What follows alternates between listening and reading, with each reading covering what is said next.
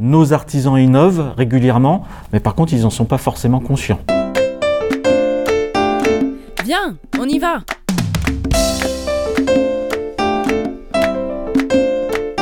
Le podcast des artisans et des paysans en mouvement. Signé La Juliole. De passage à Blois, la Juliaude a poussé la porte de la Chambre des métiers et de l'artisanat du Loir-et-Cher, et plus précisément celle de Franck Le Gargasson et de Valérie Métro, qui accompagnent les artisans au quotidien. Ils nous donnent quelques conseils pour innover dans l'artisanat. Là, on arrive devant le bureau de Franck Le Gargasson, chargé de développement économique de la Chambre des métiers. Franck, est-ce que tu peux nous dire un petit peu ce que c'est que l'innovation dans l'artisanat? Moi, je donne une définition relativement simple hein, de, l'innovation. Euh, Je dis qu'innover, c'est transformer les problèmes en, en solutions. Euh, Dans l'artisanat, on se fait tout un monde souvent de, de l'innovation, alors que euh, ce sont des choses qui restent relativement simples. Nos artisans innovent régulièrement, mais par contre, ils n'en sont pas forcément conscients. On considère que 15% des entreprises artisanales innovent régulièrement, qu'ils peuvent innover en plus sur plein de, sur plein de choses. hein. On peut innover sur un produit, on peut innover sur un procédé de fabrication, on peut innover sur un mode de commercialisation, un mode de management. Donc il y a plein de, il y a plein de choses et ils le font très régulièrement, mais sans le savoir. Est-ce que tu as un exemple concret justement? J'ai eu l'occasion euh, d'accompagner une entreprise qui a innové sur des, euh, sur des harnais pour des chevaux de trait. Euh, C'est Sylvie c'est Sylvie Bischoff, ouais, tout à fait. Donc euh, là en podcast ouais, fait. Et, et- et donc on a eu l'occasion de, de l'accompagner euh, sur la réflexion, sur euh, les démarches à mettre en œuvre, sur l'accompagnement financier derrière pour participer à des, des manifestations et faire connaître son, son produit.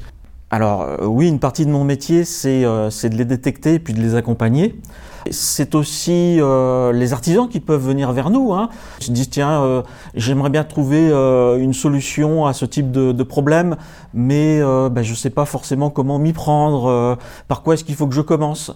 Ben, nous, on peut les accompagner également dans ce, dans ce domaine-là. L'accompagnement, du coup, en innovation, il se fait comment exactement? Moi, je dis que ça peut prendre plusieurs formes. Ça peut être des prestations toutes simples jusqu'à des prestations euh, plus complexes. Qu'on va réfléchir avec eux sur la meilleure stratégie à mettre en place. Si le chef d'entreprise il devait se poser trois questions essentielles, ce seraient lesquelles? Alors, la, la première question, c'est est-ce que mon innovation apporte bien une solution à un problème spécifique? Euh, Deuxième question, est-ce que derrière ça, il y a un marché qui existe? Hein, Parce que c'est pas le tout d'innover, mais il faut aussi avoir euh, la rencontre économique de, euh, son projet. Et, et- et puis la troisième question, c'est quels sont les objectifs que je me fixe pour cette innovation? Euh, ça peut être des objectifs financiers, ça peut être des, objectifs de commercialisation, ça peut être euh, des objectifs d'embauche, euh, d'achat de matériel. Ça peut être intéressant de les écrire. Et une fois que c'est écrit, eh ben, on va se dire, ben, je, vais commencer par telle étape, telle étape et telle étape, jusqu'au moment final où notre innovation va arriver sur le, sur le marché. Franck, si on te dit viens, on y va, tu nous emmènes où? Eh bien, je vous emmène à la chambre de métier, euh, puisque euh, il faut oser l'innovation, surtout dans un contexte de crise euh, sanitaire telle qu'on la connaît aujourd'hui. On sait que les périodes de crise sont des, des périodes où euh, on innove. Euh, donc nos artisans vont innover. Ils ont déjà pour certains trouvé des, euh, des solutions, d'autres euh, pour lesquelles ça va venir. Ben, N'hésitez pas à venir nous voir parce que on peut vous apporter nous aussi des, euh, des solutions à vos problématiques. Merci beaucoup, Franck. Merci.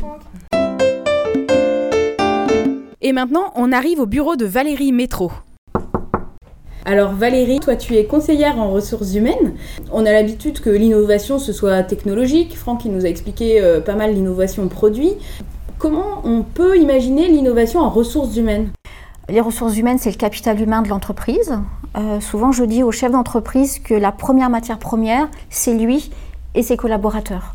Par exemple, quand un dirigeant ouvre son capital euh, à ses collaborateurs, ou ça peut être aussi quand un dirigeant fait évoluer ses collaborateurs en même temps qu'il fait évoluer son entreprise.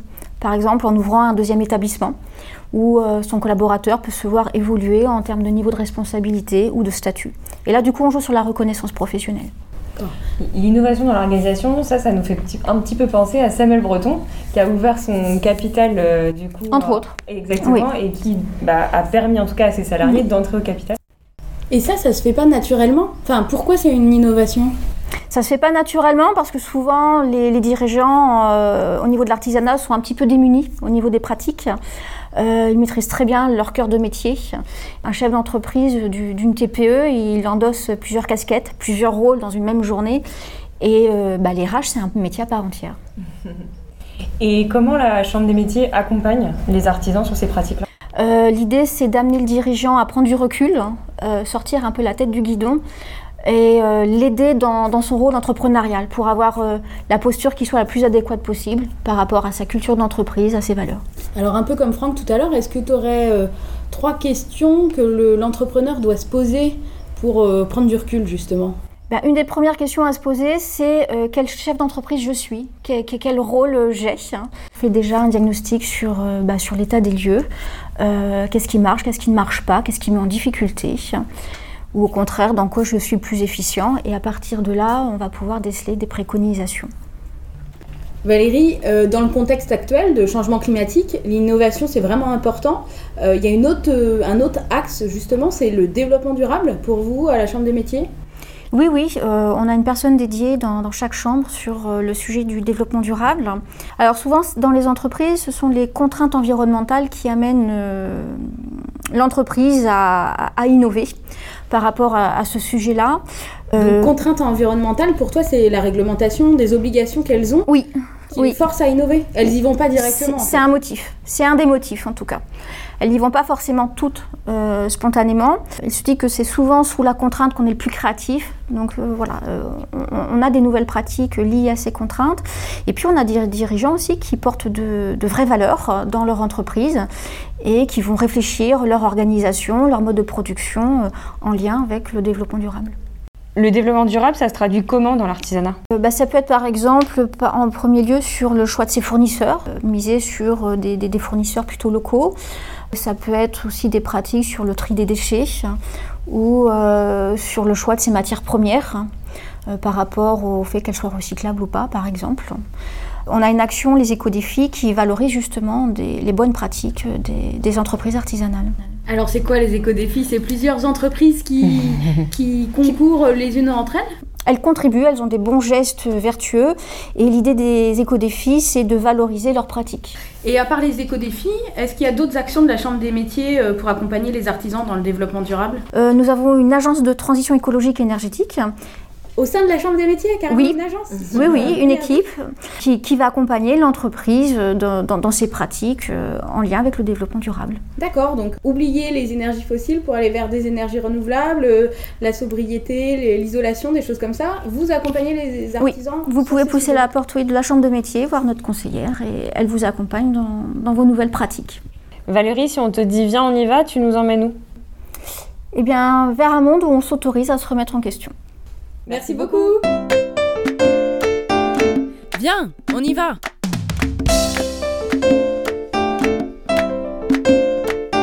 Le podcast des artisans et des paysans en mouvement. Signé La Juliole.